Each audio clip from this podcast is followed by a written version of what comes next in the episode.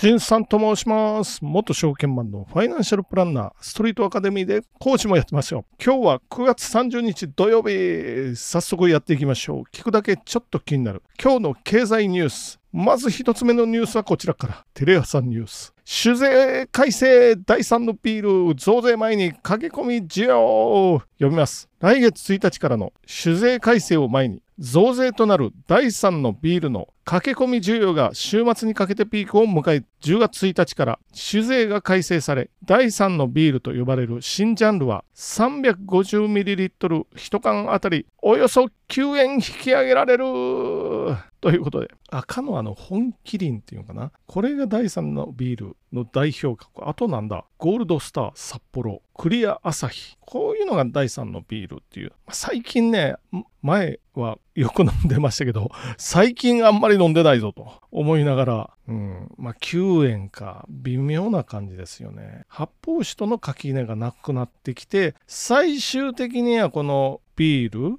防酒第3のビール同じステージになるのかな？酒税法上ね。ということですよね。でもう一回ビール発泡酒第3のビールの違い。ビールは麦芽使用比率50%以上ですよ。ということですよね。でアルコール度数20%未満ですよ。ベルギーのちょっとアルコール度数高めの飲んだけど美味しかったな。あれでも10何パーセントなんでまあ20%は超えてないですよね。逆に言うと発泡酒は麦芽比率50%未満ですよ。で今回の、まあ、なかなかこれ複雑なんですけど、まあ、税金の改正があってビールは下がって350リッターあたり6円ちょっとぐらい酒税が下がって第3のビールは350同じく同じ量ですよね。あたり9円ぐらい上がるっていう感じですよ。なので、まあ、今ねせっせと。あ今日ねこれ9月30日の夕方に撮ってますけどもうすぐですよみたいな感じで、ね、スーパーね価格温度ちょっと買ってみたいな感じで。まあでも基本的にこれ成分表今見てますけど第3のビールっていう名前は間違いかな。ビール風飲料って言った方が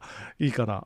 あるいはビール風味の酎ハイとかね。そんな感じに見えますよね。大豆エキスとかね。なんせ麦芽使ったらダメなんですから第3のビールは。まあでも庶民のささやかな楽しみですよこれね。まあここにとうとう税金の手が入ってくるかっていうそんな感じですよね。なので皆さん9月30日に聞いた人はあとわずかでこの第3のビール上がってきますよ。値上がりしますよ。っていうことなんで早くお酒を売ってるところに行きましょうねと。思いながら次のニュース行ってみましょう。次のニュースは日経新聞から。SBI 楽天駆け引き4年。株式売買の手数料ゼロ時代突入。最終盤で公取も巻き込み。読みます。ネット証券2強の SBI 証券と楽天証券が30日以降相次いで日本株の売買手数料を無料にする。SBI が手数料ゼロ化を宣言してから4年投資家の囲い込みを狙う両者の駆け引きは最終盤で公正取引委員会も巻き込んだ展開になったということでまあいよいよやってくるかな。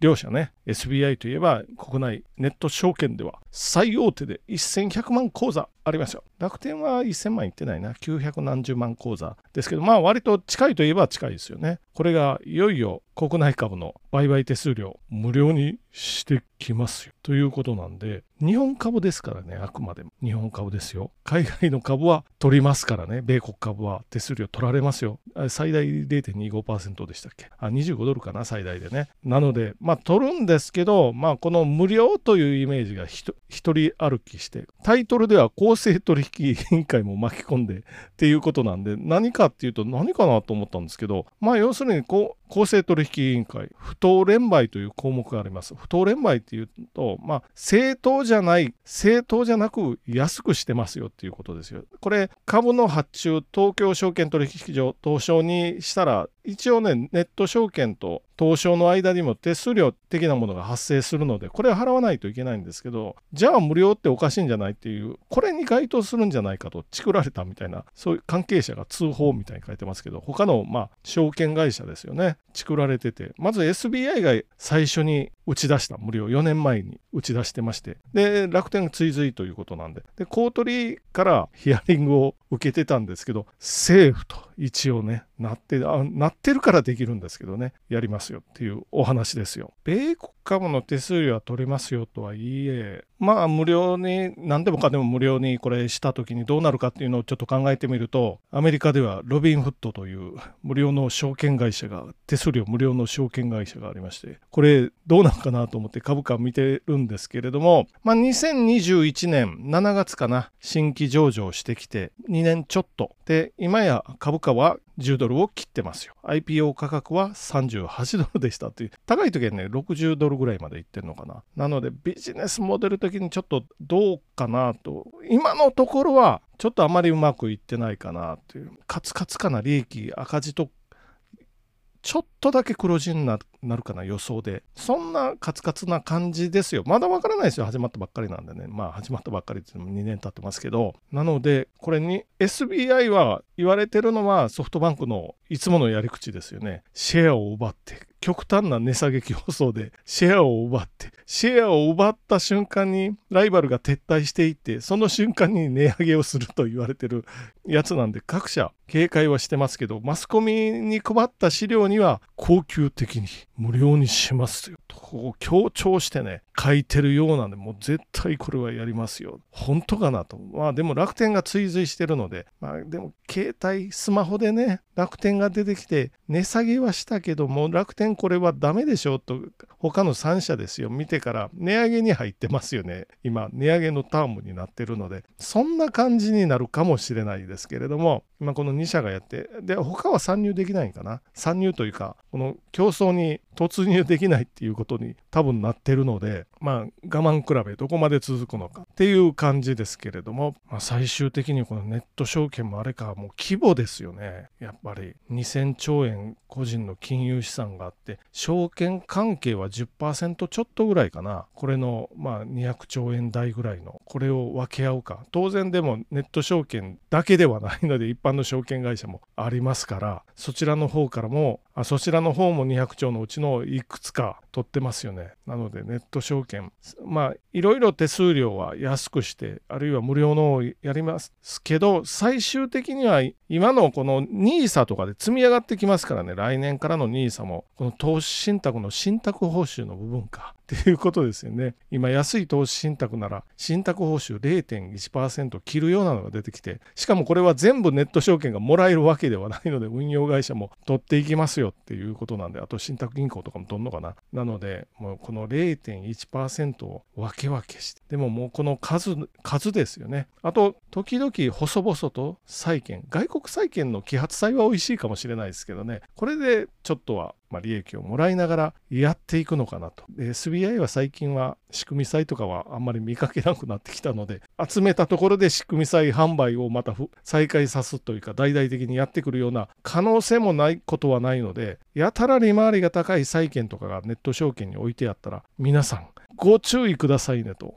思いながら次のニュース行ってみましょう。最後のニュースも日経新聞から個人所得バブル超え3割の494市区町村東北目立つ高速道路整備工場進出や農作物も競争力。読みます。個人所得が増えている。2022年度の個人住民税課税対象所得は9年連続で増加し全国の約3割にあたる494市区町村がバブル期を上回った。賃金上昇に加えて株式や不動産の売却益も寄与した。都道府県で上昇率トップの山形県は道路網の整備などで工場進出や特産の農産物の高付加価値が進み住民の所得を押し上げるということで山形高いですか？1位山形県2位秋田県3位島根県これがバブルバブル後の所得を個人所得を超えてますよ。でもね、1位って言っても、まあ、目立つとこ言っときましょうか。東京都港区。金額、個人の平均金額、1471万円。こうなるとアメリカあ、これがアメリカ並みぐらいですよ。8万ドルぐらいなんでね、アメリカ。ただし、アメリカは1人当たり GDP ですよ。まあ、似たようなもんなんでね。60%ほど超えてますよっていうことね。バブル期の時ですよ。で、目立つところ、渋谷区1000万円。約4割。まあ、ここらかな。あとは北海道とかですね、50%とか超えてますし、山形、山形と言っても、どれぐらいだ？増加増加してるとしか書いてないので、ここはあんまり深く突っ込まないでおきましょう。でも3分の、あ、3割超えたといえ、ということは7割は超えてないんですよ。個人所得バブル超え3割ですよ。7割は超えてない。バブル。バブル期も超えてない。バブルの時なんて30年前ですからね。30年前の所得超えられないって一体どうなのよってこれ新聞には行々しく書いてるんですけど個人的には30年以上前のこの所得をまだ超えてないのかよって日本全体で見たら韓国なんて30年前は3分の1しかなかったんですからそれが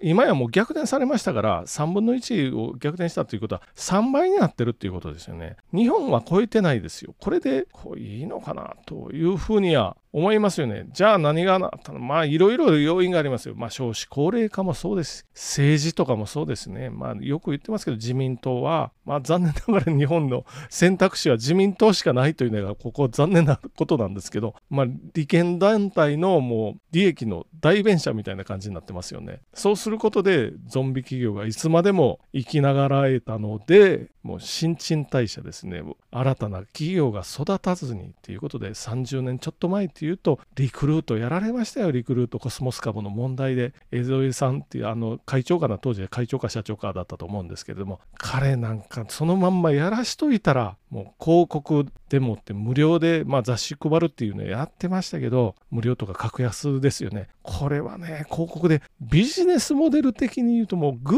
ーグルですよ。もう日本からグーグルが出てきたら我々はどうなってたみたいなそんな感じですけども寄ってたかって潰しましたよね。でこれ江添さんだけじゃなくて他にもいろいろ起業家が多分いたんです。